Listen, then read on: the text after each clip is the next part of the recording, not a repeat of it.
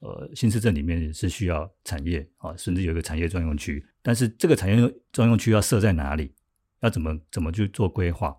这个是很重要。你不能是急就章啊，今天缺产业，那就把一块本来是公共设施用地，就把它变成成产业专用区。那你没有考量到说，它可能对当地的交通、对当地的这个生活环境品质可能带来的的冲击影响。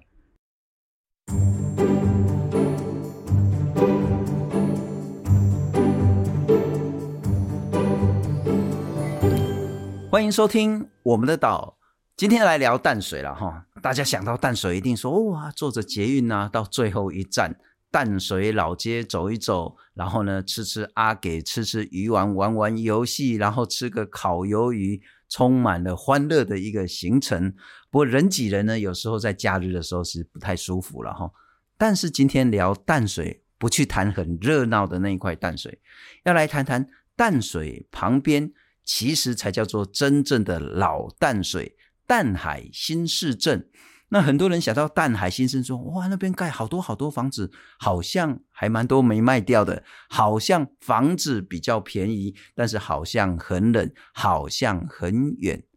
你对淡海新市镇的印象是什么？淡海新市镇呢，其实很早很早就是台湾的第一站。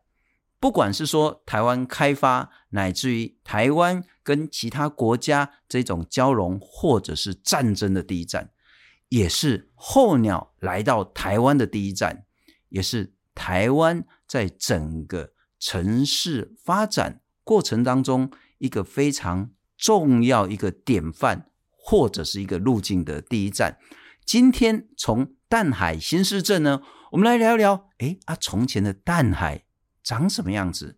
啊？为什么现在要盖这么这么多的房子？会不会再盖更多的房子？而这些房子跟在地有什么关系？如果我要来淡海新市镇玩，有什么好玩的？这边有什么特殊的地方？今天的来宾呢，是一个很特殊的建筑师，他自己常常开玩笑，但是我觉得也是这样，就是一个 不务正业的建筑师。他的最主要工作，当然还是去做建筑的规划设计。可是它的规划设计很多是像跟校园啊，或者是那种比较有生态人文的这些想法，但是他花更多的时间呢，再去做包括荒野、包括生态、包括其他的这些志工导览，还有整个老淡海新市镇的这样子的维护跟重点提醒政府该怎么做。我们来欢迎建筑师陈江河，建筑师你好，你好。好了，我们来来聊聊那个淡海新市镇。是，我记得，因为我我算是出生在台北，那我小时候就想，哎，要去哪里玩？来去沙仑玩。哇，那时候对沙仑印象说，因为台北市你很难到海边去玩嘛，嗯，那你最近的就是沙仑这个海水浴场。那、啊、好像之前我小时候的时候，那时候沙仑海水浴场出过几次意外，所以爸妈说绝对别再去海边啊省。所以我对沙仑对这一块土地的印象就是说，是一个很好玩，但是很难到，很远，好像又有一点危险的一个地方。除此之外，我没有印象了呢。嗯，那我刚从那个台北市，我们开采访车过来的时候，看到，当然第一个是看到好多好多。看起来不是很多人住的房子，对。然后看到这个，我们现在这个地方叫城市古厝，对。哦啊，怎么在一堆新房子里面长出一个很，我、哦、不好意思，突兀的一个老房子？这里以前对，对，真的反差超大的。这里以前是什么样子？这一块土地虽然现在叫做淡海新市镇啊、嗯，那其实早期它是整个淡水地区。很重要的这个呃农产区啊，哈，或者是说的一个当初汉人来来淡水啊的一个很很早期居住的一个聚落是啊。那因为这边有条溪流叫公司田溪，那大家知道，如果今天要要有聚落要耕作哦、嗯，你要有有水好，所以一这个傍水而居这个部分就是非常重要的啊。所以包含呃现在公司田溪的中游的地方都还有很多好老聚落的一个存在，那这些。这些老聚落，呃，在以前在淡海新市镇这边，像这样公那个城市古厝这样的房子，它有有十几座哦。那因为新市镇的开发，全部都拆光光，都拆光光，那唯一仅剩下这个城市古厝。哎啊，所以这里了哈，我们这里算是沙仑，其实应该叫做大庄。大庄。大庄村庄那个庄，哎，对，那个就是一个一个一个厂的那个头，然后一个土这样子，大庄大庄，然后大庄沙仑啊，它其实开发的比淡水，就是我们印象中那个淡水还要早。呃，开发的这个部分，呃，其实当然汉人来的时候就是从淡水河这边这边进来，好，但是在汉人来之前，其实这块土地就有一些原住民的的居住，平埔族。对，平埔族，那那个时候这里就是有有一个谁拿哦，谁拿谁拿社，其实是在一些一些早期的文献里面都有被记载，叫所以林子社，对，林子社，他会谁拿，后来把那个谁把它去掉，变拿拿拿，所以拿下，然后公司田西早早期的名字其实叫林子熙，也是因为跟这个社社名有关系。那汉人来也慢慢的，他要耕作嘛，他。不能只是在那个淡水河边，是因为淡水河边他没有太多的腹地可以去做这些耕作，嗯、不是都是在都以这个贸易为主啊，还是要有耕作啊，所以他慢慢会往呃比较山区或者是比较可以耕耕作的区域去发展，建立建立聚落。所以很多人来到淡海新市镇，以为这些房子就莫名其妙从土里面长出来。事实上，在盖这么多房子之前，一百多年前，搞不好两三百年前。嗯，其实平埔族就在这边生活了很久。然后呢，汉人来这边之后呢，这里呢，其实原本应该就是很多的水田啊、皮塘啊，然后说像是这种农业的这些灌溉设施都在这里。对，公司田，公司就是那些什么公司公司，什么某某有限无限公司，这个那个公司田然后啊，怎么这个一个不是很常听到的一个公司田是？东印度公司，荷兰的东印度公司，它的田，所以才叫公司田吗？有一段时间，大家是认为说公司田就是荷兰东印度公司，可是后来经过一些考据哦，哦，应该是不是这个说法？那主要是因为，嗯、呃，荷兰东印度公司当初来来这个淡水的时候，就在地人在地的，不管是汉人或者是原住民，不会。称这个组织哦，这个这个不会叫他公司，叫他做什么？你看荷兰公司，那个东印度公司也在台南啊。对啊，台南也没有什么叫做公司田、公司西公司什么，没有公司这个字。对，反而他们开辟的田，可能他们就叫叫那个那个统治者叫王嘛，啊，他田就是叫王田。那王田后来被那个郑成功把它收复之后，就是就后来就转变成那个官田。哦，所以台南的官田也就有这样子的一个演变。是。那在淡水的公司田。呃，我们在地籍图上面其实是有看到“公司田”这几个这几个字，地籍图就早期的那些地籍图上面是有这样子“公司田段”哦这样子的一个地名，但是经过考据，应该是“公司”这两个字应该是汉人的社会制度，是，就是我们可能合资哦几个人合资，然后呃一个组织去等于去买的这块田，那叫公司田。那如果盖了一座桥，就是。公司桥，或者是有一块皮塘叫公司皮，嗯哼，哦，这个是已经有经过一些学者的考据，这个可能性是比较大的。所以大部分人他知道说啊，淡水淡水一定就是淡水河嘛，哈，对。可是就在淡水河的旁边，其实是对于淡海一个非常重要的一个灌溉水源，叫做公司田溪，这个其实是非常非常关键的。那这一条溪，我其实看到你们也常常在办活动，所以它的生态，不管是原生鱼也好啦。或者是这种清水的环境，它其实到目前为止对淡海新之镇依然是一个非常重要而且影响很深的一条水源吗？呃，确实是这样子。其实以这个淡水早期来讲啊，我们常常说，其实淡水的母亲河并不是淡水河，是公司田溪，因为它生产的很多的这个作物嘛，嗯哼，好，蔬菜、水果、好稻米，那它喂养了整个淡水。在地，甚至甚至北海啊，这个这个区域的这个在地人啊，对对周边的这些生物，它也是一个一个生命之河。是到现在，当然这个部分的需求虽然有降低，但是它在这样子一个都市里面，它它扮演一个很很重要的一个角色。新市镇因为有这条溪流的一个存在啊，应该是可以让整个新市镇的生活品质可以有。更更多的是的一个发挥跟一个保障。我们现在的地方就是城市古厝了哈，其实是好不容易在淡海新市镇才保留下来一个非常重要、历史价值很高的一个聚落。可是呢，这个地方其实常常在办一些活动。对，所以如果听众朋友、观众朋友呢，其实你可以打那个程式。程然后里程路程工程那个程，不是我这个程然后那个 n n 不太一样这样子。对对对，程式古厝，它其实很多很多导览啦、教学啦，或者是一些娱乐啦，很有趣的一些活动，其实都可以来报名参加，认识淡海新市镇，认识公司田溪。可是建筑师，我一开始有没有讲错？就是说这里呢，就是第一站。包括说，哎，刚刚我们谈到，也许等一下会谈到说，侵法战争一个很重要的一个所谓的护尾之役的这一战，也包括说，台湾不管是汉人或是平埔开发这一块土地的第一站，也包括说，像是候鸟，像是生态来到台湾，这个叫做第一门户了哈。那、嗯、我们现在坐飞机一定是在桃园，可是你如果是小鸟的话，你第一站是在这里，是。在开始入冬之后，然后十其实十月十月下旬，十一月开始，就是这北方的这些候鸟啊，从西伯利亚，从从北韩那边，他们慢慢陆续的迁徙到到台湾来避冬嘛。那长途飞行之后，总是要休息。Uh huh. 那他看到陆地第一站啊，呃，像像金山呐、啊，金山那个清水湿地那边也很重要，是因为他他就看到一大片腹地，然后有、uh.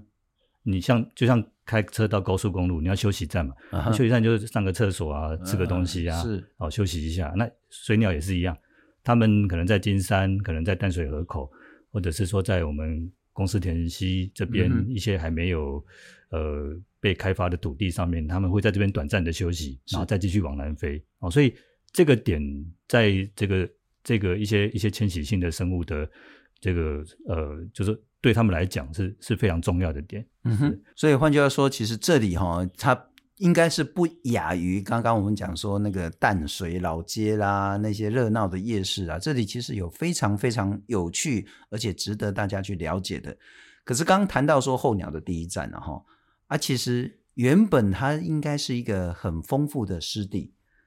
但在我们的岛之前也有报道过，就是在这里呢，因为要发展淡海新市镇，其实这跟那个台湾的高房价有必然的关系了哈。那个时候房价，其实在阿辉伯当总统的时候，台湾房价已经开始飙涨了，所以才有无壳瓜牛运动。阿辉伯的讲，我要给过来起了一瓶六万的厝，好大概多，嗯、一平六万，在当时啊后，应该是二三十年前。怎么可能有六万？他说：“那我在淡海这边搞一个一平六万的。”然后后来就开始规划了淡海新市镇的第一期。可是随着人的增加，包括需要一个净水厂，也需要一个叫做垃圾焚化炉，所以我们就在这个沙仑跟大庄这旁边，就是已经在海那边的做填海造陆，造出来了一块土地。现在呢，就是在做那个净水厂使用。可是西以前是说要另外再盖一个焚化炉，填海造陆造成什么样的影响吗？在不得已的状况之下，就就我们所知，就是说他他已经都规划好了啊，但是漏了这个，那所以他不得已就只能在那个这个海岸边，就你要再搞个焚化炉，要搞个污水处理厂也没地，地不够了，所以他要填起来哦。那那时候大概填了大概四十公顷。填了四十公顷，那就大量的土石，那先做一个很高的这个海堤，是好先围起来，然后把这个里面的水排掉之后，就填土，大量的填土进来。嗯哼，这个海岸的潮间带听起来啊，就是一个海边没有没有什么妥善利用的一个环境，但是如果我们仔细去，就是有机会去看这样子的一个环境，就在整个北海岸还有类似这样子的的一个环境，像这个填海造陆区的北侧，是哦，那个我们叫。海尾仔，海尾啊，海尾啊，那个环境，嗯、哦，那个我们常常说是，呃，我们淡水的这个秘密秘密景点啊，秘境啊，那在那边看夕阳啊，看那个草间带的生物，呃，非常惬意的一个地方。哦，那早期整个填海造陆区都是类似那样的环境，有这个沙滩，有砾石滩，嗯、有藻礁，有珊瑚礁，哦，这样子的一个地形所所组成。那甚至在在更早的时候，呃，我们也有跟当地耆老访谈，这个有。有很多海龟哦，绿蜥龟是会在这个这个附近活动，在那边栖息哦，uh. 甚至它还会上上岸来产卵。可是，在我们听起来是很天方夜谭的事情，在我们的记忆里面没有，甚至在很多台北人的记忆，你今天如果说要看绿蜥龟，淡水有绿蜥龟，连连在北海岸有绿蜥龟，他们可能都不知道。其实，它现在在基隆那边，好像在外木山那边都有绿蜥龟有固定在那边有在在栖息。是哦，那在早期还没有被这样开发之前，在我们淡水周边可能就有绿蜥龟在这边栖息活动。其实根据我们的一些讯息啦，呃，在沙仑这一带哦，每一年都还有绿蠵龟会回来。到现在吗？对，它回来可能是在比较外海，在石沪区那一边是啊、呃，或者是在填海造陆区的边缘那里觅食啊。对，没觅食。但我相信他不会只是觅食，他可能想要上来，但是是上不来的啊，因为一只海龟的寿命保守都有六五六十年，是哦，所以在新市镇在在填海造陆之前，可能、嗯、呃在这边出生的这个这个海龟，它出去回来之后，是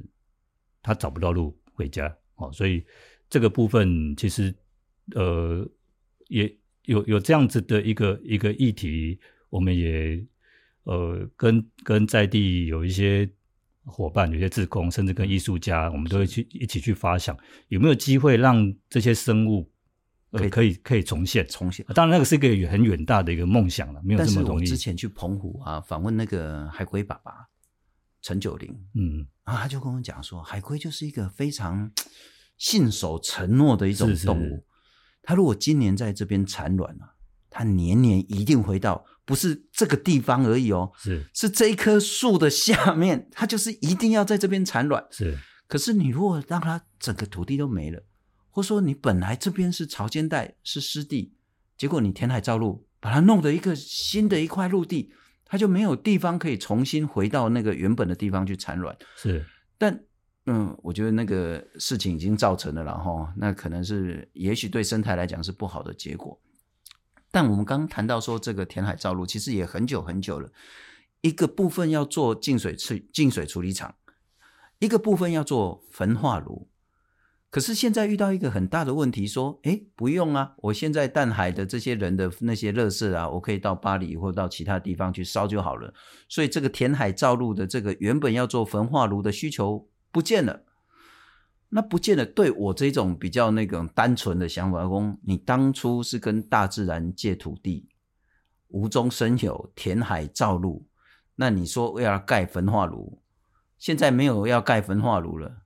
理论上你就应该还给大自然。也许你没有办法变成潮间带，但至少我知道那个建筑师你们在规划说，也许可以变成湿地公园啊，就是让它成为比较是大自然的一部分。嗯。可是现在政府似乎想要做一个叫做产业专区，不管叫物流业也好、仓储业也好，或者其他的产业也好，所以接下来我们这一块土地已经填海造陆了，已经变成陆地了。可是原本说要用焚化炉，但是后来又说没有需要的，何去何从？接下来讲严肃一点说，从这个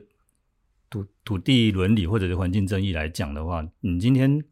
牺牲的这些生态环境。那你当初是为了要做公共设施，嗯哼，那今天这个这这个公共设施，呃，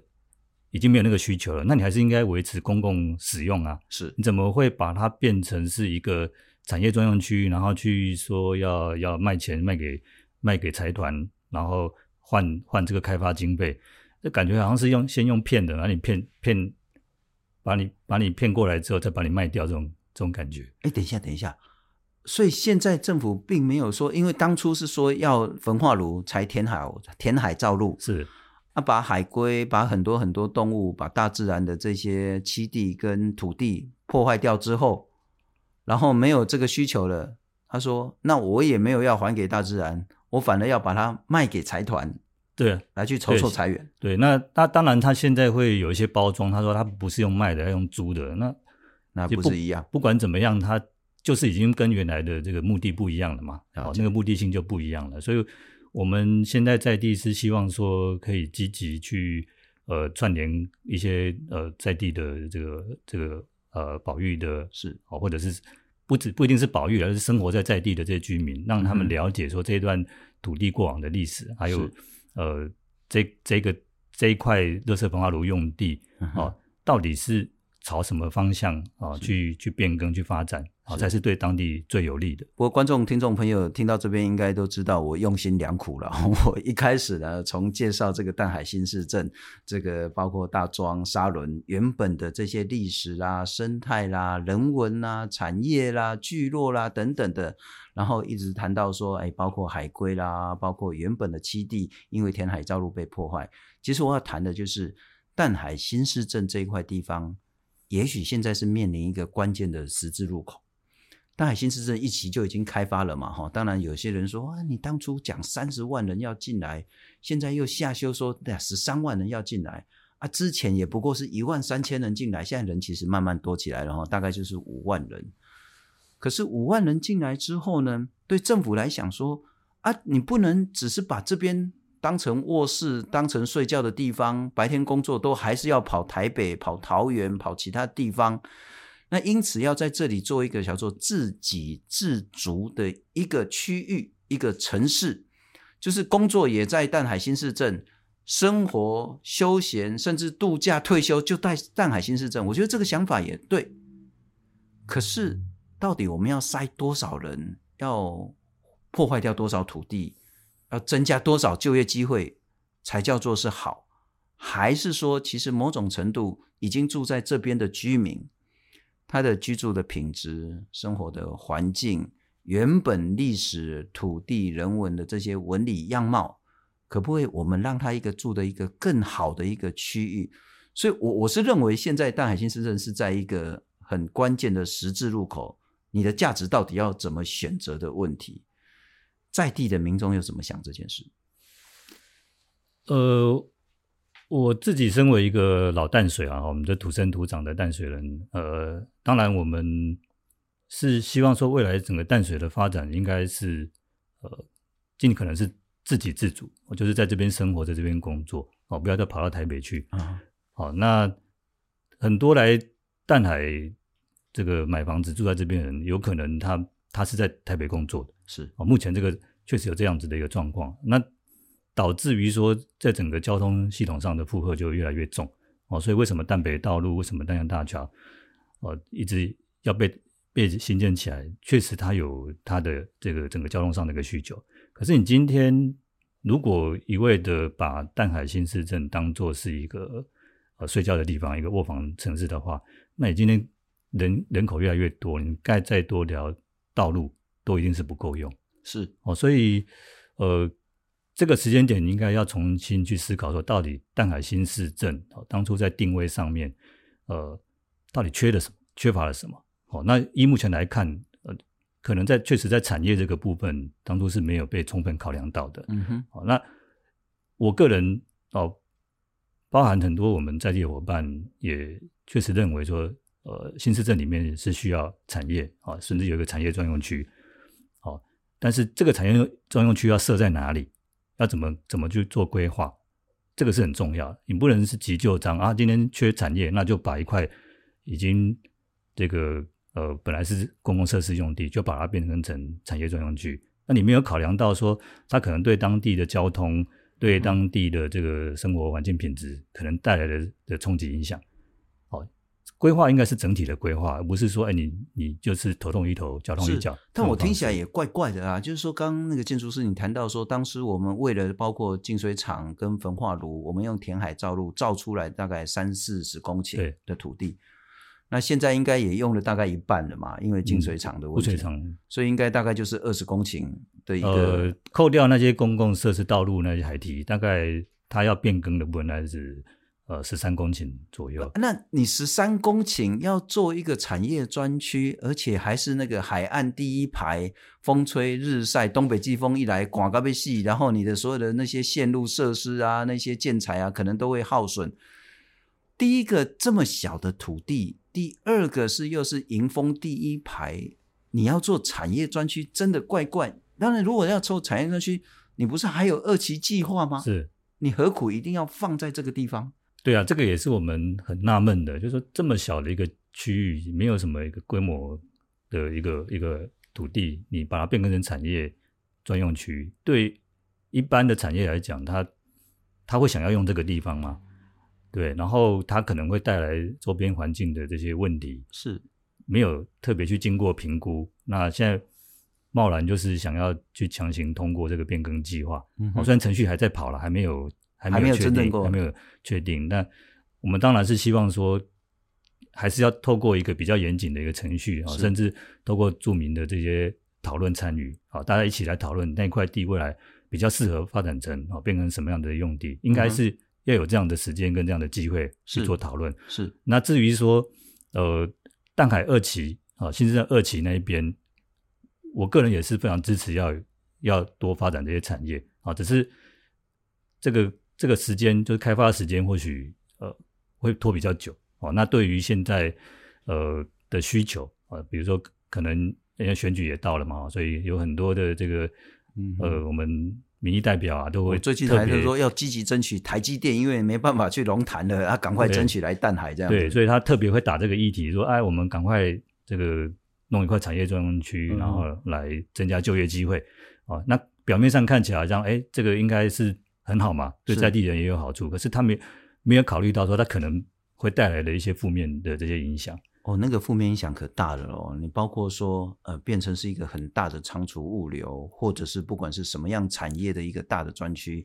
第一个施工期间，那种所谓的工程运输车辆空气污染就很可怕。施工完之后，那种络绎不绝的交通拥塞的问题，还有那个也许空污水或其他污染的问题。然后，当更多的人涌进来的这些问题，那其实都会让居住品质受到很大的折扣。但是，我想问一点，就是说，我们其实之前、哦，那也是大家的想法不太一样。譬如说，淡江大桥，嗯，我我知道，其实我们之前也讨论过，很多人持反对的意见，但也有在地觉得说一定要盖，或是淡北道路，那当然也有反对，也有支持。但不管怎么样，淡江大桥很快就要通车了，淡北道路也很快就要施工了。那我站在政府的角度立场，就说没道理。我任督二脉都打通了，我不去做整个开发，也没道理说我让淡海这个地方一直空在那边。虽然现在大概已经有大概五万人左右了哈，可是跟当初预期不管是十三万或是三十万，那个落差实在太大太大。啊，其实现在淡海新市镇空屋率应该还是是蛮高的，是。所以他一定会做开发，嗯，他一定期待产业可以进来，他一定希望这里可以成为一个自给自足的一个社区城市。可是他会可能犯什么错误？他的整个的规划的策略就是整个区段征收之后就是推平嘛，高的地方就把它消掉，低的地方就把它填起来。哦，那稀有的部分，对那时候的规划，它它就是以比较是景观式的，那就。就是一条这个呃排水，然后诶还那个溪边有一些步道，让人家休闲景观使用。大概主要功能是这样。那生态的部分，我们不能说它都完全没有考量，可是它考量的部分当然是比较比较比较这个低低的一个考量。哦，所以包含整个河川呃的这个生生物的使用，比如它的这个纵向的这个移动的廊道，哦，还有这个横向，哦，可能它有一些在。这个生有些生物的生活，它有些时间是在要在树林里面，然后要到那个繁殖期要到西边去，那这个路径可能都都会被切断。好，那这个部分其实在三十年前，可能大家那个普遍的思维就没有特别去考量这一块，但是现在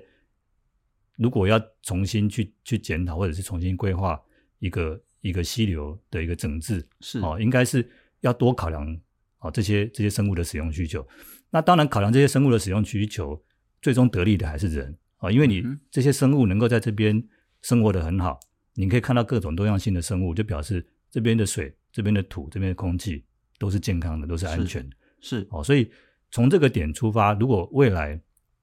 淡海新市镇二期要去开发，应该要在这个时间点要尽早去盘点那些。重要的啊，珍贵的这些，不管是生态的啊、文史的啊，有还有很多老聚落啊，还有很多这个，甚至有一些一些那些遗迹啊，是。哦，史前的这些遗迹，尽可能的去盘点出来之后，把它标定，那尽可能把它保留，是。啊，所有的规划要尊重当地的啊这个一些环境，还有这些文文史文化的啊这个这个特殊特殊性。是，那这样做出来的规划才是真正可以符合当地的的文化跟这个风土。嗯，哦，然后做出一个有生命力的是一块。真正的所谓是新市镇的一种规划是，不过建筑师一直在强调说，并不是反对开发，其实在地的民众也期待说，在淡海这个地方呢，可以有更多的产业，或者是具那个所谓的自给自足的这个形态出现。可是我举个例子哈，譬如说，如果我们去那个渔人码头，因为很多人喜欢去那边嘛，吃吃喝喝啦，然后约会啦、打卡啦，然后看风景，真的是很棒的一个地方。那你如果骑着脚踏车，但骑骑骑，你就很容易可以骑到刚刚我们谈的填海造陆那一块土地啊，那个其实就是净水厂。可是那那边呢，如果你是可以那边看到夕阳的话，如果它变又可以变成是一个湿地公园的话，你可以走到湿地下面，然后看看那边的生态，然后呢，看看那边的美景，不管你是。是不是住在淡海新市镇的人，那个都是一个非常非常高品质的一个生活的环境。但你如果把它 变成是一个物流的工厂，或者是一个仓库，甚至或者是原本预定把它改成那个焚化炉的话，那个生活品质可想而知。同样道理，我认为然后政府一定会搞二期。那如果他在弄二期的时候，像一期一样，把挖低洼的地方填平。把高的丘陵呢铲平，那这种方式的话呢，把原本不管是平埔族、汉人，乃至于等一下要多请教一下那个建筑师，那个清法战争，其实就在这一块土地，那应该是那个呃清朝极少数对外战争有稍微赢过那么一场战役的，就在护尾这个地方，那有很多历史的人文的自然的这些脉络纹理。其实不要在二期又很快把它整个毁掉，这是很关键的哈啊！不过再跳到那个清法战争，所以这个这个我刚刚讲的也是对的嘛哈，这个是清朝极少数，而且是在台湾打赢的一场战役，就在护尾。是目前在这个城市古厝这边呃经营的团队哈，那我们经常也在办一些走读的活动，那我们常常把这个路线叫做古厝到古战场啊，这个沿着溪流。啊，从古厝可以走到古战场。那所谓古战场，就是刚刚主持人所提到的这个侵华战争的呃这件事情嘛。嗯、那当初呃，在这个西元一八八四年啊十月十月八号哦那一天，那农历是八月二十号了哈。那一天呃，这个法军哦从这个海上他先封锁之后，然后这个战舰上面就接驳小船上来，从沙伦这边是抢滩哦上岸之后，那开始就。兵分五路开始进攻嘛，哦，那当然那时候呃清朝的军队呢，那事先也就已经先知道了，因为其实在在攻打淡水，就是那时候护卫哦之前呢，在基隆那边已经法军已经打赢了，已经已经占领了，哦，但他接下来要打淡水的时候，那清清朝的政府就就比较比较紧张了啦，因为那个距离台北就更更近嘛，啊，所以在这边也部署了很多的。呃，这个兵力。啊，包含现在我们在这个沙仑，现在的沙就早期沙仑海水浴场后面，我们呃早期的那个防御工事啊，那个叫城岸啊，城市的城啊，岸边的岸啊，那个城岸的遗迹其实都还看得到，它就是一个一个土丘，沙土丘堆积起来，可能两三米高的一个土丘哦，那那个就是类似一个主角线哦，就是呃清军跟。法军对峙的时候，可以有个有个可以在那边伏击的一个地方，是哦。那好，有有几道的这样子的一个城岸，然后到这个目前在那个呃护尾的那个炮台公园那边，哦，前面有一块水稻田，嗯哼，现在是应该是淡水在就是平地平原地方的唯一仅存的一块水稻田的区域哦。那个那个地方算是比较低洼，所以早期那边是一个沼泽区，那。两军交战就是在那个那个地方交战，啊，那当然，因为法军他他上岸的时候，他第一线就已经碰到，呃，不只是那个城岸，还有那个呃天然的防御，就是黄井跟林头林，好、嗯，黄井林跟林头林，那那个是密密麻麻的，OK 的天然的防防护林啊，所以法法军一进来就遭遇到很很大的这个阻碍，然后又到清清军就这边又有这个顽强的抵抗，啊，所以。他们当初是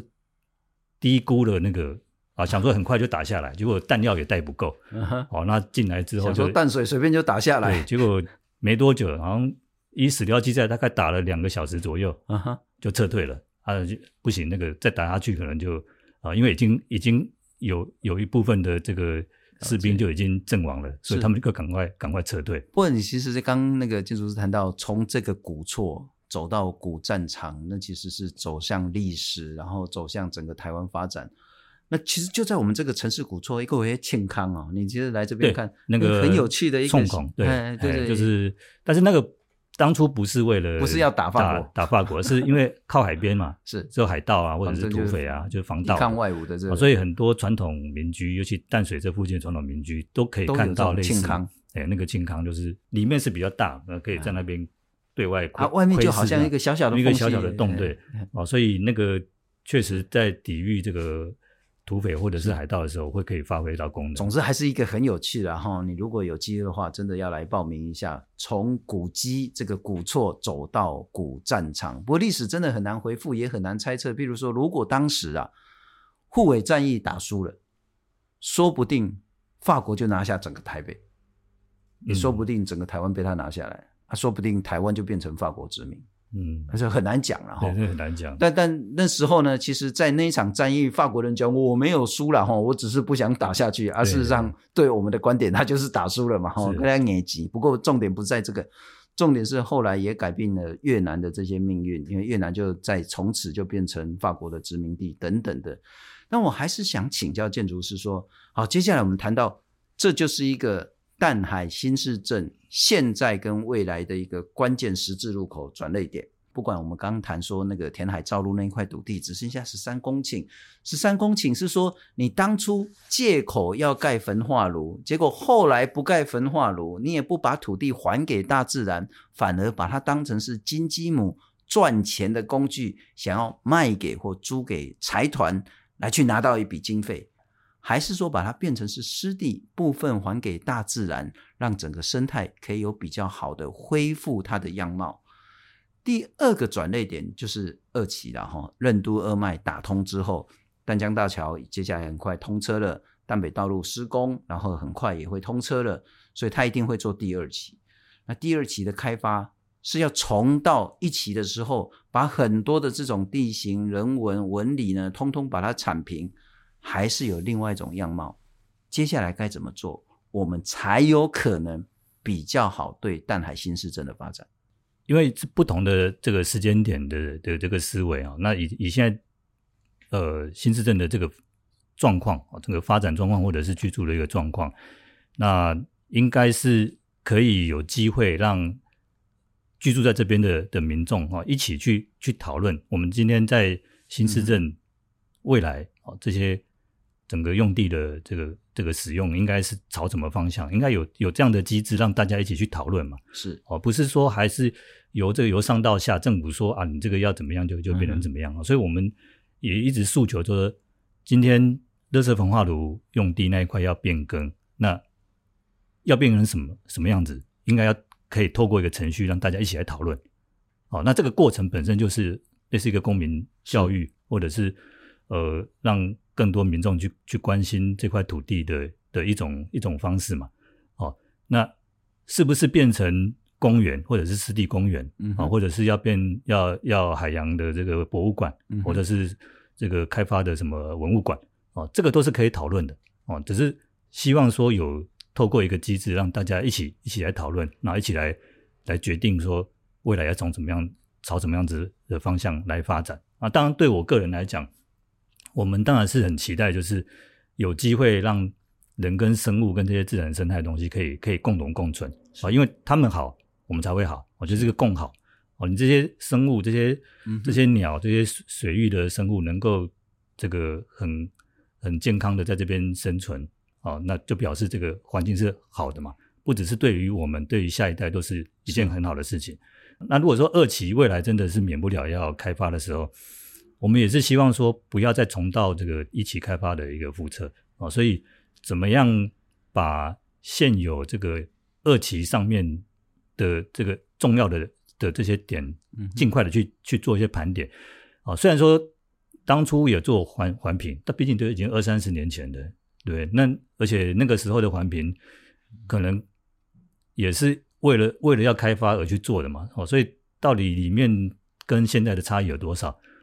哦，时间过这么久了，再做一次环评，啊，再做一次调查跟这个这个评估应该不为过了，哦，所以我们呃在地的伙伴也积极有在思考，就是说我们自己啊，哦，找一些。一些民间的这些学者也好，或者是呃一些在地的伙伴，一起透过公公民科学家的这样子的一个训练，那大家一起去去去调查啊，去做一些标定。那甚至我们也不排除，就是说跟跟一些学术单位一起合作，来开一些座谈会、公听会，就不要等政府啦。每次都是政府要开发的时候，就是是是照程序，就是来这个说明一下，然后。你说你的，他做他的，那意义不大。Uh-huh. 那还不如说我们自己，我们就自己来办。那办完之后就邀请公部门来，哦，那做成会议记录。那这个这个部分，以现在的的这个这个环境来讲，应该是有这个机会朝这个这个方向去努力了哈。所以呃，这个部分应该就有机会呃，大大的去降低哈，之前可能在一起所。呃，没有考量到的是，所以所谓的这个犯下的这个错误的部分，可以大大的降低。是，不过这一部分啊，其实第一个是说对在地的居民，那在地的居民可能有这种很老很老，在这边住了好几代的，像是建筑师这样子一个老在地居民，也有那一种是淡海新市镇的新住民，哈，就不管你是不是那个哪里来的，然后因为我很蛮多香港朋友，其实就在新市镇这边买房子，因为超喜欢这种依山傍海的这个环境。那在这边呢，其实也增加了大概是五万个五万个以上的新住民了哈。那其实大家都可以好好来认识这个他们一起未来要共同生活的土地长什么样子，一起透过公民参与的方式来决定，包括刚我们谈那块土地以及未来二期该怎么规划。那除了这个之外，我觉得哈，像是住在台北啦、住在桃园的，因为很多很多外县市的民众都会来淡海淡水玩。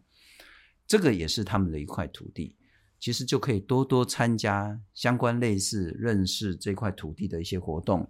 那如果大家有机会呢，打一下城市古厝，那个路程到城呃工程的那个城城市古厝，会有很多的活动啊。其实我自己还没有做过那个淡水轻轨，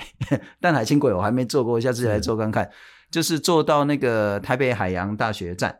对。啊，走过来其实一下下而已，走过来大概两三分钟就到了。啊，也许好好体验一下从古厝到古战场，是认识一下这一块土地。是非常谢谢建筑师陈江河陈建筑师，谢谢你，谢谢谢谢。